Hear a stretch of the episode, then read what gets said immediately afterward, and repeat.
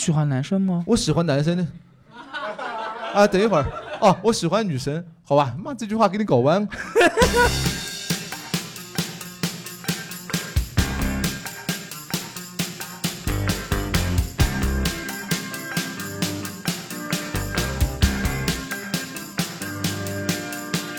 欢迎大家来到南京无名喜剧录的共处一室节目，感谢大家到来，谢谢。太捧了，太捧了！你们也许不知道，今天古籍是共处一室录了这么多期，以来观众最多的一期，多到什么程度？多到赶上前面七八期的总和，真的特别棒，真的非常感谢大家到来。那么我们今天聊的主题呢，就是关于催婚的，或者单身的，或者这方面遇到的一些事情什么的。然后我们今天两位嘉宾呢，是关于催婚界的资深的选手，就被催了很多年的，单身很多年了。我们先介绍这位男生，来自我介绍一下。大家好，我是阿超。嗯，大概单身多长时间了？单身让我想想看啊，嗯，到现在吧，啊，我今年三十三岁吧，呃，你之前段子里面好像谈过恋爱，啊，谈过恋爱对吧？现在单身，现在单身，单身多长时间了？目前为止单身一年。啊，将近一一年一年还好，一啊年还好。来介介绍一下自己。Hello，大家好，我是九三年的佳玉，我空窗六年了，嗯，好的好的，空窗六年了。那上次谈恋爱是什么时候啊？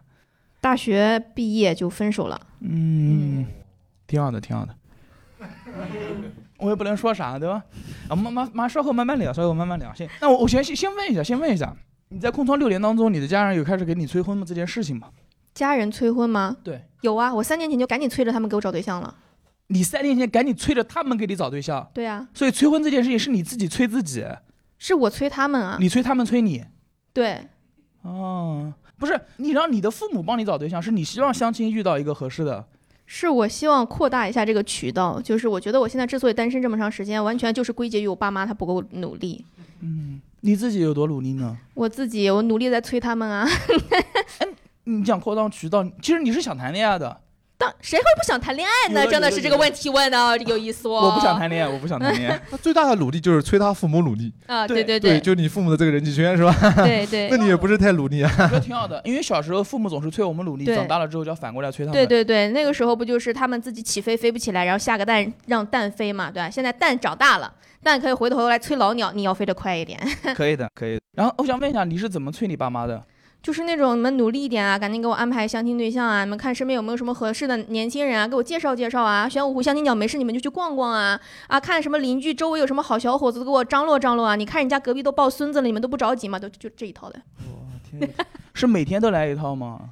那、每天来一套，可能就不会像现在就是这么少了，对。所以你爸妈其实并不在意你单身这件事情。嗯，其实是被我策反的。嗯，什么意思？就原本是他们在催我，然后我通过我强大的沟通方式，让他们就不再催我了。您所讲的强大沟通方式，就是刚才巴拉巴拉巴拉巴拉那一套，是吗？没，那这故事就说来话长了。我觉得我们可以往下 Q。对对对，大家知道，就是如果你们以后遇到催婚的情况，比如家人催婚的期望，你们不要嫌烦，你们反过来催他就可以了，就能解决这个问题了，是这样的吗？就你催他早就可以了。往后听，往后听，这是个伏笔，好不好？给你留个悬念。行啊，行啊，行。那你呢？阿骚，你家人会催你婚吗？我家人催婚基本上就是那种呃，没有那种特别刻意的啊，说你要结婚还是干什么啊。还有不刻意的，我我家人催婚啊，都是那种全面的，因为我说在家里面就我的辈儿又比较高，然后每次家族吃饭啊，先从最大的那个长辈开始，嗯啊，明年啊带一个来，好吧，就跟那种对企业展望一样的啊。然后第二个跟我平辈的弟弟啊，明年啊搞一个啊，他们会一个个上台跟你讲吗？然后再往下就是比我下一辈的，嗯对吧？哎，舅舅啊，明年啊请带一个过来。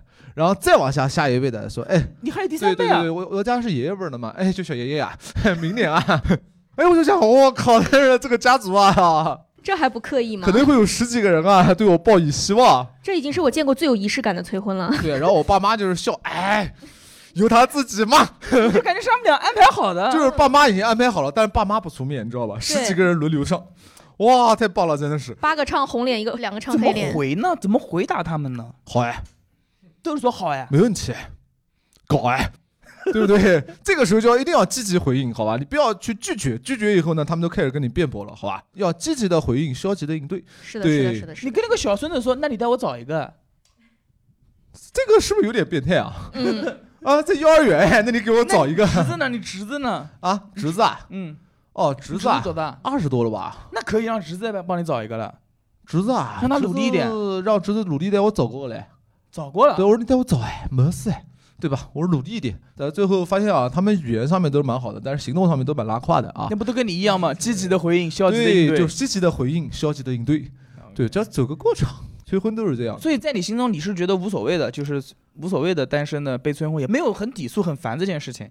你抵触是没有用的，你抵触的时候会换来更大的反击嘛，对是的，不对？是的，是的，是你要解决这个问题，对不对？你要解决这个问题，你就要完全的应和他们说催婚，对吧？催催完以后肯定结，我响应是积极的，大家呢有钱出钱，有人出人，有力出力。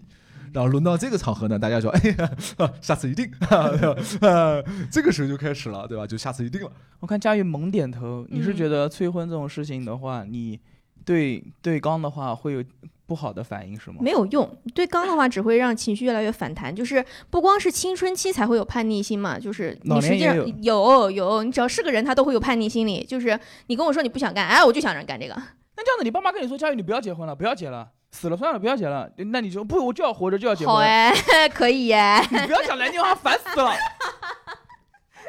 啊，反正我是搞定了这个过程当中催婚最关键的人物，就是什么事情做项目的时候找准关键人嘛，对吧？谁最关键？我妈，为什么你妈最关键我？找准了我妈之后，就是我把我妈策反了之后，我再也不用担心任何催婚了。只要有人，就哪怕我爸跳出来第一声催婚，我妈都是你把他闭上。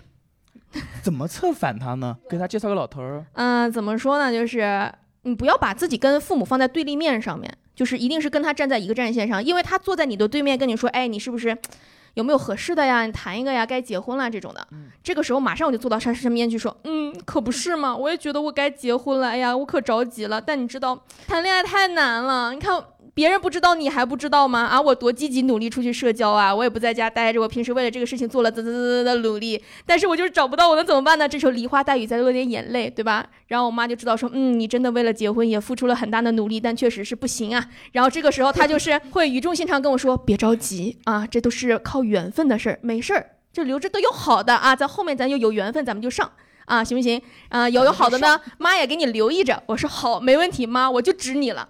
所以从那以后，我爸再一开口说，哎，最近有没有什么合适的？谈一个，我妈把嘴闭上。然后等到在一大家子人在家族吃饭的时候，就是那种，像我舅舅呀，或者是我姑姑啊，问那种，哎，佳玉也没谈个恋爱，也没带个回来回来。我妈，咱不着急，这不是急的事儿。所以你是解决了这件事情的。对我觉得这个是我人生当中解决的最精妙的一个问题。等于说你们俩都解决了，一个就是积极响应、消极应对解决的，嗯一个是跟关键人物站在同一阵营对，解决的。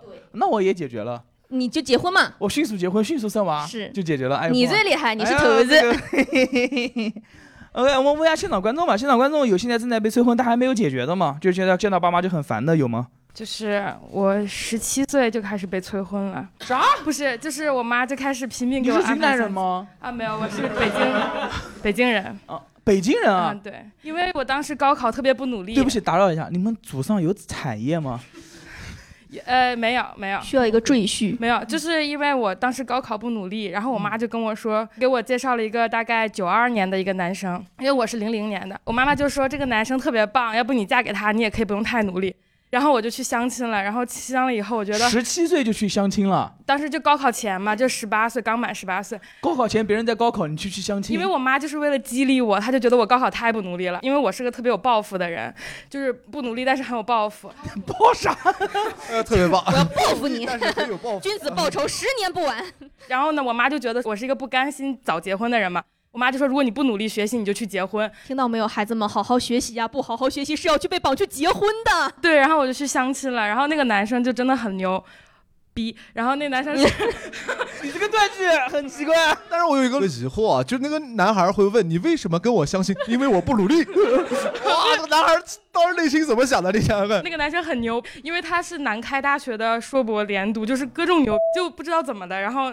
可能就是年纪大了，然后图我个年纪小吧。然后这是第一次，然后我上了大学了，第一次相成功了吗？那个人后来看上我姐姐了，然后他就跟我姐姐，哦然后然后跟姐姐结婚了吗？啊、没有，我姐当时有男朋友。然后第二次，第二次就是我来南京上大学了嘛。第一年十一，我妈说，因为北京不有个中山公园嘛，就跟这儿的相亲活动一样。明白。然后我妈就说让你十一回北京，然后我俩就去了。然后那儿挂在那儿的纸上面最小的都是九二年的，我妈就真的很着急，因为我就是老来得子嘛。然后他们就很着急我你我老来得，啊，不是，就是就我是我九三年的，我听到了备受冒犯，真的。两千年已经有第二次相亲经验了啊！啊，我已经不止两次，我已经有四次了。了。那这个八八年的，你相了几次亲？八九年的八啊，九年的相，相了好像也就两三次吧那。个零零年的赢了。而且最过分的是疫情，不让见面，不是不让聚餐吗？嗯，我妈说：“我给你介绍个男孩，咱在街边上对面看一眼。我们家车停在街这边，他家车停街那边，我们打了个招呼。这不是大宅门那特别丑的那个人去娶媳妇儿的过程吗？给他穿到大场上鞠了个躬。然后真的就很过分，你知道吗是黑社会？交易吗？真的，然后就对面打了个招呼，加了个微信，然后回去聊。怎么加？这边二维码扫到没有？然后那边 RVP 三十扫到了，拜拜。就现场二四六八 建群，然后没有，然后建了一个隔着马路面对面建群面对面？建群，两个人能建群吗？不是还有我爸我妈和他爸他妈。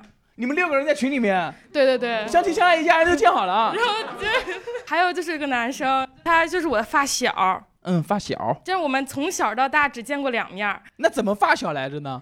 就是因为他爸他妈和我爸我妈是战友以前，然后他们就从小定了娃娃亲，就说这小孩生出来就一定要跟那家小孩嗯，就明白，娃娃亲看一。看对方。嗯，然后呢，我就见过他两次。第一次见面是去爬山，那个男生戴牙套，你知道吗？他在山顶上面，他站在那儿流哈喇子，就直接从他一米八几的个儿，从嘴上直接流到地上，哦，还流到地这上，哈喇很长啊 我，还在山顶流到山下去了。然后真的很过分，全程就那么流着哈喇子跟我聊天儿。然后我当时就对他的印象特别差。然后我妈说他变帅了好多，你一定跟他见一见。这样子的变现好多。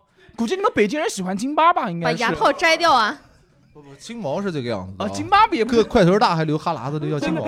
太过分了。然后他就来我们学校，直接杀到我们学校。咽着口水撒到里面去。，他现在已经摘了牙套了。嗯，但是他长得还是以前那个样子，然后就是跟他流口水没有啥区别。就流不流口水都丑是这个意思。对，如果那个戴牙套的那个人正在听的话，我给你道歉，我没事，我们节目没有。几个人听，我们节目播放率不过五十没。关系，直接把我码掉就可以了，就马赛克打这里就可以。声儿，我们是声儿，怎么把你声儿码？把啊你音轨拔出去吗？你想啥了？你在担心啊，都是多余的。根本就没有镜头。这是个深夜电台是吗？你要愿意早上起来听也行。好的。我们咱们继续讲你相亲的事儿。然后妈妈还在南京租了一辆奔驰车，就为了给我排面。他们就开车开到学校门口。很过分的是，他妈就是平常不开车那种人，他来了以后，他连后视镜都没有开开，他就开过来了。路就没有后视镜也开过来了。，对，到那儿停了以后，然后就那这哥命挺大呀。我说阿姨，你开车真。然后后来我喊我哥们儿过来，我说你冲一下我男朋友，然后我就跟我哥们儿两个人走了，我就跟他拒绝了。哎哎，这段细说一下，我觉得有戏。没有没有没有，我哥们儿就是他追我室友，然后我哦老帮他忙，最后你们俩在一起的，小说是这么写的。是这样吗？对啊那我回去问问他今天晚上。你嗯，不要问，过段时间的时候，他说那把这封信交给你的室友，然后你一私信就留下来了。你一打开一看就是说，你是八零？后吧？居然还写信。对不起，对不起，对不起。我是七零零八零青春伤痛文学都这么写。对，你居然还写信，我们都不，我们都不这样。我们写串代码给他，我写串代码，好吧？你不也是程序员吗？你以后学的新鲜点。那个 RH，我们的制作人，那个把他声音剪掉，好吧？逼，你从十七岁开始相亲，就是你妈妈这种感觉就不像是想把你嫁出去，它是一种公司急于求上市，然后资产合并的感觉，你知道吧？还要租奔驰车，这可能然后还寄我们家要包装一下，皇位？对对对对。哎，我想问一下，你们北京人都跟大张伟讲话一个风格吗？等会儿这件事情很多人讲，但是没有。其实我说话，我觉得比较南方了。又谁乐呢？嘿，您这话说可真是，您这发音真倍儿南方。是不是？是，那可是呢，您可说呢，姐姐，姐姐是天津人，那是天津人别人。闹别闹这闹！知识啊都学杂了。就是你十七岁相亲的这件事情，你不觉得奇怪吗？奇怪啊，我跟很多人分享了。你有问过你妈为什么要带你那么急的相亲？就是因为你成绩不好。不不不，因为我妈妈身体不好，她说如果再老一点，我就不能帮你看小孩了。然后她就，你看这句话是不是很难听？我不能帮你看小孩了，我能明白这，样，然后她就说你要早点生。然后我觉得他妈妈知道这点做是对的，就是从来没有上学的时候说你不准谈恋爱，结婚的时候逼着他相亲。好家伙，他跟追电视剧似的，天天的。就我一旦谈男朋友了，一天到晚我回家跟追电视剧似的，你知道吗？有，今儿牵手了吗一？次遇到我插不进话的嘉宾。行，很多人是上学的时候爸妈不准谈恋爱，然后一毕业了就说你赶紧结婚。但你妈做的很好，成绩不重要，大学不重要，恋爱技巧很重要。高考算什么呀？咱们练的是谈恋爱的技巧，先找一个年龄大的男人试一下，对吧？然后去找个厉害的试一下，然后试完之后感觉不合适，咱们再换一个，回幼儿园找。没事，挺好的，没事。成啊，好事儿啊。阿姨的那个想法我是能理解的，因为身体不好，希望你早点结婚带小孩什么的。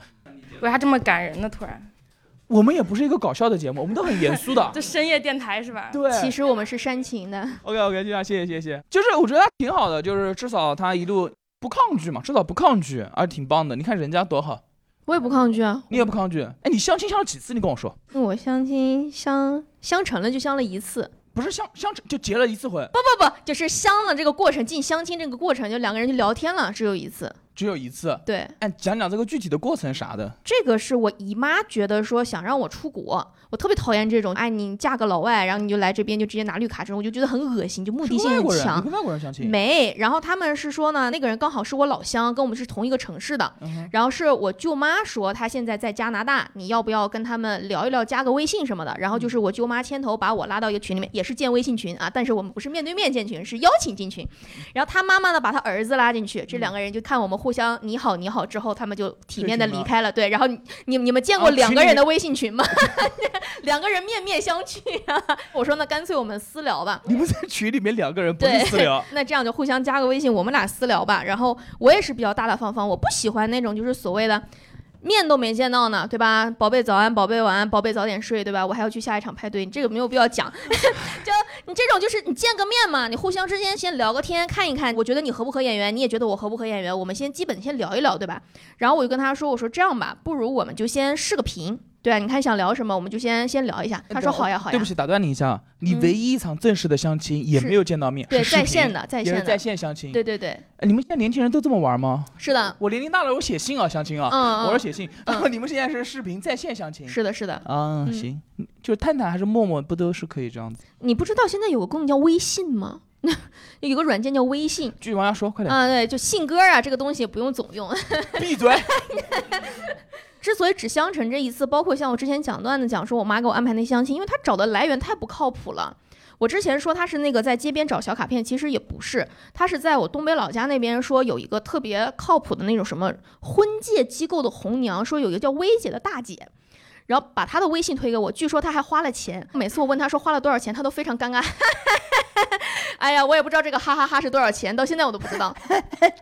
四百。嗯，是吗？你觉得一个哈是一百是吗？嗯，呃，反正就是加了的那个薇姐的微信之后，然后他就说说，哎呀，我给你发到我们的朋友圈里面去吧，你就把微信号给我，他们如果觉得很喜欢你，就会加你的微信号，我就给他了，他就发了。他发完之后，我去看了一下他的朋友圈，我发现哇，基本年纪都是在四十五岁到六十岁之间。所有的男会员、女会员，要么就是离异的、有孩子的，然后或者什么那种乱七八糟的，那是挺靠谱的。我就特别突兀的，就是以二十七岁的年纪在那边成为了冠军，所以你想这么新鲜的血液，对吧？这肯定是一大批人蜂拥而来。加了我之后，真的五六七八个，我一看就聊了聊，发现啊，有货车司机，有洒水车司机，有垃圾车司机，然后呃还有那种莫名其妙的那些什么，反正工作也很奇怪。呃，还有就是那种加了之后连连招呼也不打也不说话的，还有那种就是什么都没说就直接发给我一个黄色小电影的。那你分享给我一下，想想。我对我当时我特别后悔，我直接就把这个人删了。后来我想说，我说我为什么要删掉呢？这种事情发生了，为什么不让兄弟们先爽一下？对你转发到我们演员群里面对。我当时可生气了，就是哎呀，你说手快就没反应过来，然后就把它删掉了。然后当时开始问我妈，我说妈，活该你单身。是活该，对不起，给大家跪下磕头道歉了。反正我问我妈，我说这种情况该怎么处理？这个时候我妈说，哎呀，你呀也长大了，妈妈呢。能帮你做的事情就是帮你安排，剩下的事情呢你就自己处理吧。他就全身而退了。所以我妈花了多少钱我不知道，反正她是拿这个钱给我买了个段子。对，可以的，你妈嗯，至少你妈还为你相亲投资了，是是真的真的真的花钱。我我当年跟我老婆也是相亲认识的，嗯我是没钱，嗯我我就是拖了好久都不去，我爸也急了，我说我没钱，我爸转手给了我八百块钱，哦，我们相亲他们还能赚钱，谁不去呢？对吧？我都想辞职去相亲。我吃的是南京很好的一个牛排，那时候还两百八还是三百块钱一个人，赚两百块钱，反正最后你呢？你相亲过几次亲？你刚才说三次还是四次？相亲算是三次，算三次。三次，我想起来的是三次啊。想不起来两讲。我一般相亲都是见面的，人家也见面的，但凡是这个给我个微信啊或者干什么呀，我基本上就无所谓了。微信和微信能聊出个屁啊，对不对？保一早安，保一晚安，对不对早？不早点睡，我下一场排队。我也懒得跟你聊，要么就见面，对不对？见面人和人之间见面才有意思嘛。然后我问一下，一般你说还是对方说？我讲呀，我讲见面，你怎么讲？就对，咱们我就说那个相。亲的话就介绍哎，见面，哎实在不行介绍人一起嘛，对吧？嗯，他说小姑娘胆子大嘛，就这那个 大是什么意思？就直接去开房，直接啊嗨，就是你是这种想法呀？没有，不是你们胆子大吧？有哎呀，这段剪掉啊。怪不得这个国外的你相不上呢，就是 房盖好了人没到。小姑娘胆大嘛，就小姑娘一个人过来，对吧？对哎，介绍人过来吃顿饭，就当当请他们吃顿饭嘛，大方点儿。明白？然后结果第一次给我介绍相亲啊，那个叔叔啊，他是开场子欠我妈钱。我说哎，这个相亲相的就 拿 喜儿抵债。对对，就叫他介绍一个他们家的亲戚相亲，我就觉得啊，这这个相亲啊和这个债务啊有没有什么关系啊？嗯，然后特别好玩儿。第一次相亲的时候呢，就是我方一人，我就一个人甩个膀子就过去了，哦我方对吧？艺人。我方一人，对方五人啊，就是连相亲的小姑娘、相亲小姑娘的介绍人、她的叔叔、她的阿姨和她的嫂子，明白明白。哎，五个人坐我对面。对方中推你收他嘛？对呀、我说香吧，对吧？随吧随吧，对不对？香吧，哎，香到后面后来就走了。谁走了？我后来跟小姑娘聊会儿天，我就走了。单买了吗？单买了呀，就叔叔阿姨，你来五人嘛，你就买，主要是在漫咖啡也不贵，要是贵的话我就溜单了，好吧？是没看上，还是觉得对方人太多这件事情你不喜欢？就觉得怪怪的，对不对？你相亲带五个人来，我方一人，什么情况？相亲嘛，就是彼此都没看上嘛，就是聊聊天，呃，吃顿饭，然后很友善的，就是散掉之后不再联系，对不对？也不用发宝贝晚安。然后第二次相亲是那个我一个哥哥，他一个律师的朋友，想把律所的一个律师介绍给我嘛，然后他让我就让他们过来就吃顿饭嘛，就让请他们吃顿饭嘛。又请对，然后就带了两瓶酒。后来他们介绍人走了之后呢，我就和那个相亲对象把两瓶酒全部喝完了。哇，两个人聊得特别开心，后后面就聊成姐妹了，好吧？你弯掉了聊的。啊、就很奇怪啊，因为我从小到大呢，我是在女孩子堆里面长大的，对我所以说跟女孩子聊得特别开。你喜欢男生吗？我喜欢男生呢。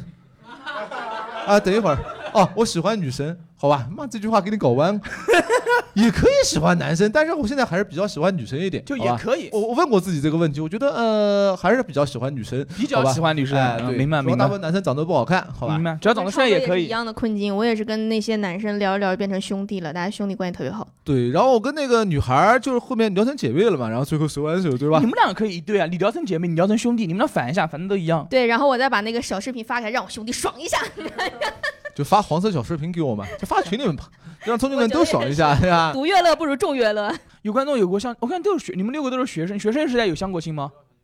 没有是吧？你们努力一点，人家十七岁就开始了，你们都输在起跑线上了。哎呀，所以说你们今天报名是想来学一些相亲的经验是吧？相亲经验是这样子的，你们先开房，好吧？发一段视频，好吧？然后您您呢？你有相亲过新的经验吗？闲聊就纯闲聊。我来问吧，就是你家是前是什么时候开始急了，就是想带介绍对象工？作之后也都是，大学毕业，对对对，工作了之后，然后你家人就开始说，大学时候让你谈恋爱吗？不让，大学时候不让谈恋爱，对对对，毕业证书拿到就让你结婚。对有很多这样家长，然后你那时候也不想，家长一直逼着你们。对对对对对你当时是什么想？是是很烦吗？不愿意回家？对，我觉得一个人好爽，就是单身的时候好开心，对特别自由。对，因为工作也比较忙，完了之后我很享受周末一个人的时光，谁都不要来打扰我，对不要占用我自由的时间，很烦。对，你嗨，你跟他学相声吧，好吧？您给说说。你跟父母住在一起吗？对对对你是南京本地人，对，然后你有考虑搬出去住吗？为了逃避他们不让，他们他们不让是吗？对对对，证明自己是南京本地人，他们不让。看，一个人家南京话讲的多好。我嚷，然后没办法就去见了一个，还是见了几个？哇，我哇，开始数了。哦，南无阿弥陀佛，我见了好几个吧。好几个。哦我们选一个最奇葩的说一下好？吗？我之前见过一个人，他一上来就问我政治面貌，就是上来问你政治面貌。哦，中共党员，中国老党员，我就刚坐下，我我真的是刚坐下，他就问我说：“你的政治面貌是什么？对，你的政治面貌是什么党员，核心价值观你背一下。”对我好紧张啊！我就我第一次相亲被人问政治面貌，我说啊，我说为什么我不是应该自我介绍，或者是你好你好，怎么随便聊一些他？是不是给你一个主题，就怕你尴尬，然后想跟你聊一下，然后就希望你说你的政治面貌是什么？照镜子就知道是个美女。没有，他说那你不是党员吧？我说我刚坐下来，我有什么行为，就或者是我的言谈举止不像，影响党的作风了。啊 我就好懊恼哦。哎，我想问一下，您是党员吗？我是你是党员是吧？那你说啊，快叫声同志啊！对呀、同志，我六月份刚入的党，我们俩是七月份的相亲，然后我第二天我就去找我们领导鞠躬，我说领导你让我扳回了一城。那个画面，他因为他是党员，他是军官嘛，哦，嗯，呃，有必要，有必要。估计是因为他的就是仕途升迁的时候，有可能需要临时党员，就是他政审的时候需要，所以党员这个对他来讲也就很重要，这是能理解的。嗯对，也有可能是军官，他完全找不到什么搭讪的话题了，对不对？哦那不能在里面说小新，你这这也不合适。他帮我开门的那个姿势都是那种当兵嘛，靠脚要啪啦响的那种。不是你，我们俱乐部有军官的，对吧？有有有有有，他是少校，少校来接接一个。少校离家老大归吗？乡音未改鬓毛衰。你知道他如果不问你参加党员，他会问你什么问题吗？是你十公里跑多少分钟啊？他问我们的问题是这个问题，他真的问这个吗我觉得党员还是不错的啊哦，对吗？这军官他能问什么呢？对吧？九五式你用的习惯不习惯？你会不会用四零式火箭筒呀？对不对？是，那他唯一能跟我们共同话题，第一个开头话题，十公里跑多少，对不对？第二个是你不是党员？对，第二个就是你是不是党员？你回去之后跟你爸妈会讲这件事情吗？就说这个人不行，有点奇怪，会跟你的父母说。会。然后他们会怎么说？这个不行，再换一个。他他们说我好加深，他们说你加深，嗯，他们会觉得那个因为我像我好几个，我可能都不行的话，他们就会觉得是我的问题。就是你如果是他们生的呀，他们养的呀，你有问题不是他们有问题吗？你当时没想起来，对，你学好了之后回去会怼爸妈。哦，我现在就像像美女一样，我也是给他们定 KPI，每个人大概帮我介绍多少，你每个月就是要努力，不要靠我自己。现在靠我自己，我已经没有办法了。我觉得你们一定要加油。我说我能不能嫁出去，嫁成什么样，都在你们的手里。姐妹，give me five。所以其实你是不排斥相亲和不排斥催婚的，对就是有的人都可以去相亲，都可以见一下子对。，哦，那你现在大概见了多少个了？就是最近的一个。最近的一个大概去年吧，嗯，这一年你爸妈都很不努力啊，都放弃了。我说都四月份了。家庭就是一起吃饭的时候，会说问问他们最近身边有没有什么，他们说哦，我我我在努力，我再给你找，我会加油。嗨，嗯这不是疫情嘛？哎，要耽误着了。整个 Q 一都过去了，他 KPI 没完成。对啊，我去见他们就主动的问上迎上去怎么样啦？最近有没有什么好的？哎，我也会这招，对吧反客为主。千万不要等七大姑八大姨开口是吗？对一上去就最近怎么样啦？有没有上新货啊？这样呢，可以的。我觉得对你们要不再专业化一点，你就开始催父母写季度报告，嗯，对不对？就是把这个市场调研情况啊和这个产品比对啊和对优缺点啊给我写一个，大概不要低于三千字，好吧？嗯对，然后还要交不出给表格来你就不要想了，对不对？嗯，做 PPT 路演，然后就是各种表格要言简意赅，特别清楚。嗯，你真孝顺，就他爸妈的那个思维方式是我非常不喜欢。今天下午我跟我们那个茶水间的阿姨还在聊这个事情。人家爸妈思维方式，你凭什么不喜欢？对不起，叔叔阿姨，我错了，您努力继续，您加油的，您嘞，姐姐。就是他父母的思想方式也许跟您想的不大一样，对吧？只能这么说。为为啥不？你会觉得有什么看法呢？像今天下午我跟我们茶水间的阿姨还在聊这个事情，跟你们茶水间的阿姨聊，对我跟谁都能聊，你看我跟你都能聊得这么顺利，啊哦，来我回来切回来切回来，哎，我茶水间的阿姨她就说说她女儿今年是二十四岁了，她就很急。然后我就说，我说你不要跟你女儿去搞对立面，你就觉得好像你是她的敌人那样，你别到时候你的目的是希望她早点结婚，结果她婚也没结成嘛，然后你还跟她关系还不好了。我说你帮他筛选是好的呀，两个男生女生坐在一起相亲的时候，你坐下来一问，哎，你有没有房子，有没有车，你家多少钱？你两个人聊这个也尴尬，对吧？你既然给人家安排，你提前先把这些事情你们先了解好，你不要让人家接触这么尴尬的话题。你坐下来可以聊一聊兴趣爱好，对吧？有没有什么共同话题是没问题的。但是你这个呢，只是第一步。不是说你安排了他就一定要成，因为你最后过日子是这两个人他一起过日子。如果他不合眼缘，他就是不喜欢，那你这日子就是过不下去。你不要让他去将就。明白？然后当时他好像被我说服了的样子，我觉得我拯救了他的女儿。明白？就是进货的时候选品这个工作，你交给父母去做，你不要让自己子女实际过日子的人去选品。就是可以选，就是我可以多个渠道都有选，就是我既可以网购，我也可以去超市，对吧？我还可以楼下便利店。但是你从超市给我买回来这个东西，你不见得就是我给你买回来，你今天必须今天晚上十二点之前给我喝完，不喝完我就打你，这种就有点奇怪了呀，对吧？哦，你相信我，这个东西啊，就跟你刚刚讲说服啊，就一样一样的，就一样的，就是他属于听进去听进去，下次肯定还不改。啊，对对对对对，我觉得也是这个问题。对他父母讲的，加深就属于什么，就类似于像部门之间甩锅一样的，对不嗯？对？部门之间甩锅，他不可能打个电话，我女儿是不是党员管理屌丝呢？他不会这样讲的，好吧？所以你觉得是他爸妈甩锅？基本上都是这样哎，他爸妈？其实找的人不怎么样，自己哎不好意思承认，就算就怪他加深。主要是我觉得你们太偏激了，不是说两个人不在一起一定要有一方不怎么样，他可以是两个很好的人，但就是在一起不感觉不舒服。呃，因为是这样啊，当你走到相亲这一步这个程度上面来讲啊，首先这两个人必然是自在自主恋爱上面啊，就是没有什么技巧的，好吧？当年都把精力用在好好学习和入党上面了，好吧？哎，对，都把精力用在好好学习和入党上面了，好吧？对不对？那自主恋爱本来就不太擅长了，两个人都不太擅长，对不对？没有一个人说情场老手，我跑去相亲，哈，他神经病啊！哎，不要骂人。对不对啊哦，比如你说 个别啊，个别情场老手为了套现、啊，他可能会去相亲啊，是吧？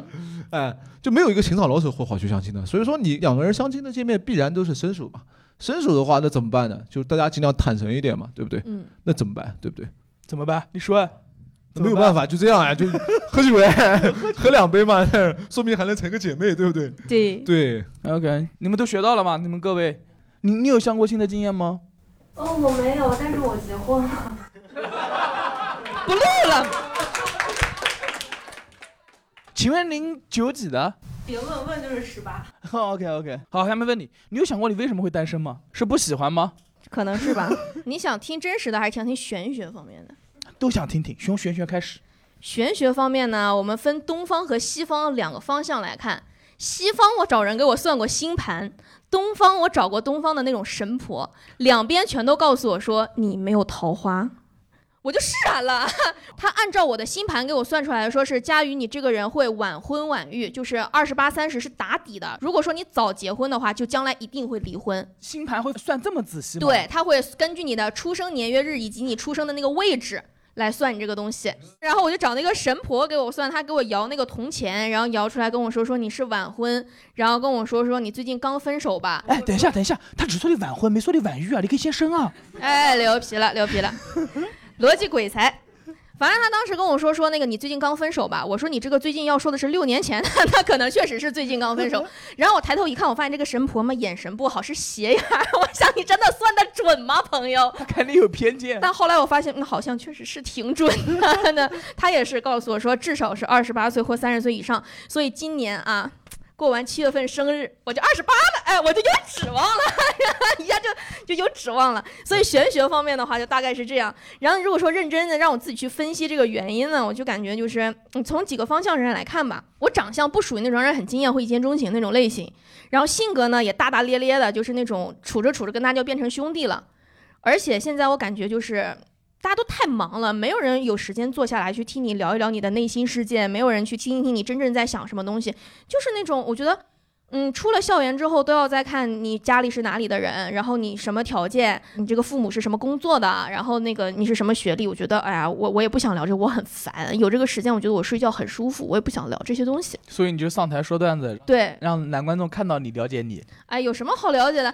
哪个女演员会通过幽默找到男朋友呢？平玉，我为什么有这样的指望呢？OK，明白。就大概就是这种吧，就绝望了，摊牌了，就这样了。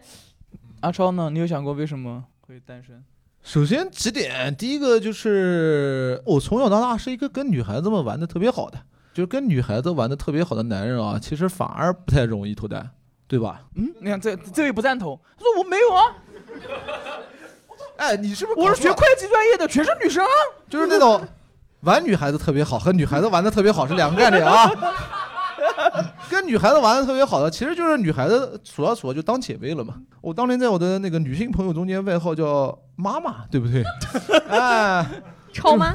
对，就每次结婚的我都作为娘家哥哥矗立在那个地方。当然，主要他们给的红包太多了那你不是娘家婆婆吗？啊。我娘家婆婆随便你，你开心就好啊，开心就好。第二个呢，就是这段时间一直在找自己的那个爱好嘛，就是做一直在忙，然后就是做医疗，做什么东西一直在忙，也没有还在做医疗啊？医疗不是以前不是做医疗嘛，哪有行业跨医疗、地产，然后现在做旅游开发，对不对？哪有脱口秀？对，说脱口秀是副业嘛，就是一直在这个换这个东西嘛，也没有一个太稳定的一个状态，对不对？女孩呢会觉得我不努力，对不对？顺便讲一下啊，在二十六岁之前，我是个两百斤的胖子。好，下面问你，其实你想结婚的对吗？我特别想结婚，我十六岁的时候就想说，其实我的人生规划是我二十，十六岁想结婚，为什么十七岁不相亲？你能不能让把话说完？你这个主持人真的是对不起，对不起。我的人生规划是二十二岁大学本科毕业，二十四岁结婚，二十六岁有孩子。嗯结果我今年二十七了，嗯我只做到了二十二岁大学毕业。对，所以其实我是很渴望婚姻生活的。我就是，嗯，如果说有人问说你为什么想谈恋爱、想结婚的话，嗯，用一个稍微酸一点，你们可以少给它剪掉，有点做作，但是是我自己真实想法，就是我觉得我有很多很多的爱想要跟人分享。他那个爱不是那种爱，他那个爱就是他对生活很阳。我了解佳玉，他很阳光，很积极，他很为别人的开心而开心，为别人的痛苦而痛苦。他愿意跟别人分享他快乐的生活，他希望有个人跟他能一样，在共频、共同频率当中，他喜欢的事情别人也开心。对他需要一个温馨有爱的家庭环境，他会成为一个好妻子或者是好母亲，但是现在他需要一个机会，对吧？烦死了你！怼你可以，为你说话不行是吗？没 没事没事没事没事，那我们聊点开心的事情吧。我没有想到会把这个话题变沉重，这不是我的本意。这是我的本意。哦，嗨，话题还好，因为这个问题啊，这个问题绕不开的。进入婚姻这个话题会必然的会变沉重，对不对？你想结婚吗？结婚结啊，因为因为我父母的婚姻是很幸福的，他们两个人感情非常好，嗯，就因为他们婚姻很幸福，所以说他们不会太催我。就我跟他讲嘛，说过日子嘛是自己的事，我万一急急忙忙找一个，对吧？然后离婚了，对不对？对大家这一辈子都不好，对吧？对就我跟我母亲讲说，你找到我父亲，我父亲这辈子对你很好，对吧？我们家他做饭很好吃，然后他是个海军军官嘛，作为一个海军军官来讲，他也很有男子气概，他也很温柔，对不对？问一下，当年你爸你妈在一起的时候是怎么认识的？介绍，介绍。对，就是相亲。我爸妈也是，认识了多久结婚的？将近一年吧，应该是有将近一年，就是见面比较少。那时候不是人就写信嘛。那时候我们写信。玉哥，你是他叔叔辈的人，我我要讲一下 他父，母一我要讲一下，我要讲一下，就是因为我也是老来子，我今年的，我的父亲是七十五岁，为什么呢？因为我的大哥是去世了，我大哥是因为脑瘤去世了，他曾经有过一个孩子，就是他经历了丧子之后才有的我。对吧？所以说他们还是蛮珍惜，我觉得他们的婚姻还是很 OK 的。就是前两年收拾房间还能找到这个我爸和我妈互相通的那个信，他们两个人关系好的时候，当然爱情也是蛮苦的，因为父亲是在军队嘛，海军你知道的，海军不可能回来，就党员，我知道。对 对对，是这个道理。就那时候不可能回来嘛，他是在军队里面，当时前途也蛮好。但是后来我哥生病之后，我母亲说坚持不住的时候，我爸果断就回来了。军队上，我父亲在军队待了十几年，按理上面来讲，他是会提干，他已经是军官了嘛，他是可以去提干的。他要晚一年回来，他就是进银行系统，他回来以后进港务局系统，就他可以说是放弃了事业，然后回归家庭的嘛。这么多年以来呢，就是都是我的父亲在做饭，而且父亲做饭很好吃。他在婚姻里面，他承担了大部分的责任，就包括家务，然后包括其实收入他也不错，对吧？所以说他们的感情还是非常幸福。当然，我母亲也是个非常好的人。对我结婚我是很想结婚，但是结婚你要找到一个对合适的，对吧？嗯，对，你要找个合适的。那比起来，我身边朋友还有离婚的呢，对不对？对吧？婚姻真的是一个很慎重的事情，但是婚姻啊，真的很复杂，对复杂吗？蛮复杂的。好，简单哦，简单，对不对？简单，简单那么多关于婚姻的段子。毛东的意思是我运气好，但是我是觉得都没有把你想要的幸福婚姻给量化。就是你想到你的二十二岁大学毕业，二十四岁结婚，二十六岁生第一个孩子，可是你为了二十四岁结婚这件事情，你做了啥？因为人贪心，贪心，贪心就等于没有，贪心什么都想要，就等于什么都没有。我既想要二十四岁结婚，二十六岁生孩子，但是我又不想在东北。当时我听你跟毛书记的那期节目的话，你看你的要求是，首先第一个是南京女孩，对吧？我我相信很多在南京的男生他也是这么想的。嗯那么首先第一个，我就已经不属于在门槛范围之内的人了。嗯明白？所以有的时候我说人不想要有，哎，对不起，对不起，对不起，对不起，是我我对不起，我们不讲这个话题。我我的意思就是说，我们我们讲我们讲阿超吧，对就是谁都想找个适合自己的嘛。嗯，可是你们为了找适合自己这件事情，没有把适合自己这件事情给量化，就你讲的道理，我是知道的，就是我们最好要一个量化，就比如他是身高是多少，对吧？家产多少，他是哪里的女孩儿，对，并且不可改变的量化数据。不可改变的详实的数据，对吧？对，就你讲的东西，我是理解的，但是呢，很简单，就是我现在在谈恋爱，我在谈恋爱，就在谈恋爱。刚才是这么说的吗？对对，现在那 H H 女朋友没我们最开始的时候，他说他在谈恋爱吗？对，最我是近就老狗。前一年分手，你们也知道对吧？对吧？分手一年，现在我就进入了一段暧昧期吧，应该叫暧昧期，对吧？我是一直在谈恋爱的呀，我是一直在谈恋爱，然后你就多试一试嘛。对，我的想法就是跟佳玉不一样嘛，就是喜欢你就去接触，对吧？接触我们就去尝试，尝试不成功拉倒嘛，对不对？不要想说我结不了婚干嘛，喜欢就去接触，接触就尝试，尝试以后不行拉倒，对不对？就这么嗯简单一个事情。对我在感情领域一直都非常的胆怯。那个伟大的诗人怎么说来着伟？大的感情专家李云龙老师讲啊，就想办法他俩的 真的真的想。相亲我反而比较排斥，为什么？因为相亲真的是两边人已经对于感情接触啊，到了之后真的就没有办法，就指望父母，父母对吧？对你数据能有什么你？是觉得相亲不靠谱？相亲不靠谱，因为经常就是对于我来讲，我这边的相亲不靠谱，为什么？就经常就丢你微信号，他那个丢微信号说你们聊去嘛，我说要么就见面，对不对？我一向都是那种很主动的。我也觉得，要么就见面我说要么，就见面，不要聊，也不要通电话，也不要互相发照片，要么就见面，行就行，不当然，哎，不行就拉倒，一般是这个样子的。我大概听下来了，就是整场来讲的话，其实大家对于被催婚都没有，你你是 OK 的，能接受的。零是这边的地方就是有应对方法，你的应对方跟佳玉一样，就积极主动的配合跟父母站在一边，其实也没有很烦。对，你是父母完全不催，那边也是也没有催婚，你们全场都没有催婚的经验，大概是不录了，走了，下班了。我明白你们的意思，但是其实你们处理的是 OK 的，并没有讲的那么复杂。对，父母催婚嘛，很简单嘛，父母他会焦虑，他也会焦虑，父母也是人，对对，父母会焦虑的。对你有没有想看，就是站在你父母，特别是站在我父母这个感觉啊，你父母是要孩子还是要催婚？你首先想想看，哪个父母光催婚不要小孩啊？哎，你结婚不要生小孩啊？你生下来我不养的啊？我爸妈当年是催孩子，对，就是催孩子。你割裂不开呀，这两个一体的呀。我们孙家绝大部分都是割裂开的，就只要小孩，小孩生下来之后，爸妈喜欢了之后再结婚，我们脸，你们真的是不要脸就是。就月子酒或者满月酒和婚礼同时办。是有的，他他们家孙家家境比较殷实，好吧？就属于这种家里面住别墅的人啊，这不要谈。老年人跟大家讲一下，老年人和年轻人的想法是完全不一样的，你要理解他们。就老年人到了他这个年纪，钱和所谓的东西啊，对于老年人来讲不重要了。你跟一个七十岁老头儿讲说，哎，好好努力啊，五年后我给你一个亿啊，给 你十个亿啊，然后十个亿对于七十岁的老头意味着什么？什么都不意味，对不对？他能有什么享受的？那任正非为什么还上班？上班他要有事情自我认可。对对对，所以说，老年人最恐惧的是什么？就为什么他们更那么渴望的要孩子，跟年轻人不一样？就当你到了这个岁数，你的父母已经过世了，你就可以开始对如何在这个世界上留下痕迹有恐惧了。就我来这世界上一辈子，这最后没不会有人记住你的，这个世界就是这样的，不会有人记住你。唯一可能在世界上留下的痕迹，就是你的血脉的一个子嗣了。亲人，对你见到你的孙子啊，对于来讲，对死亡恐惧的一种缓解。嗯，真的，老年人到这个岁数真的是这样。我能理解，我能理解。他对其他东西没有什么欲望了，就是很简单嘛。父母已经过世了，就是谁讲的？就《家有儿女》的爸，父母是我们和死亡之间的一种墙。对，所以你们长大了也会催婚。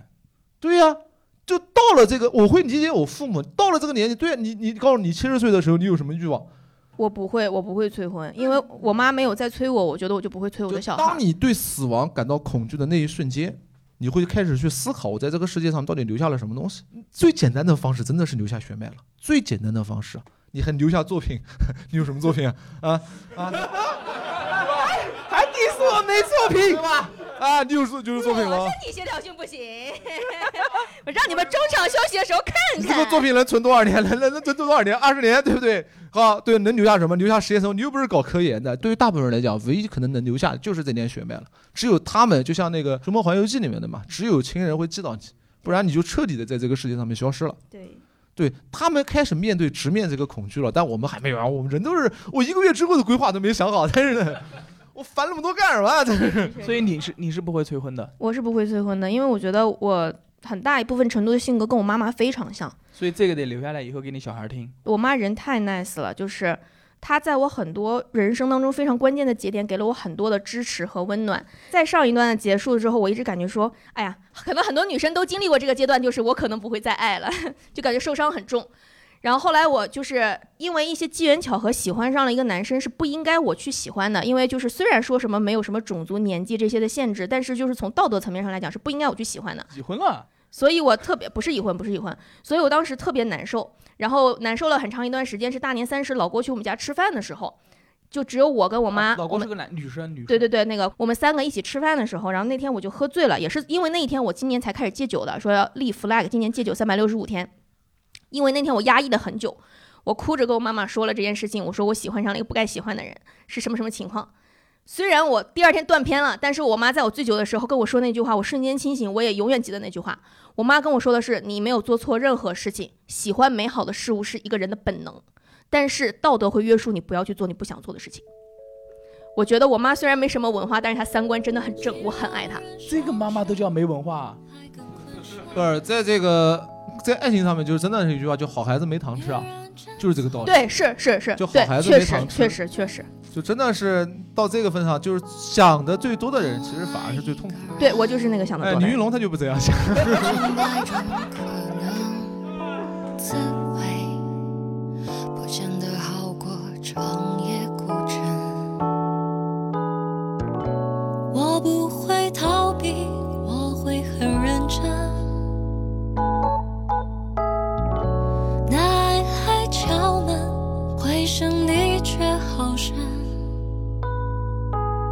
我从来不想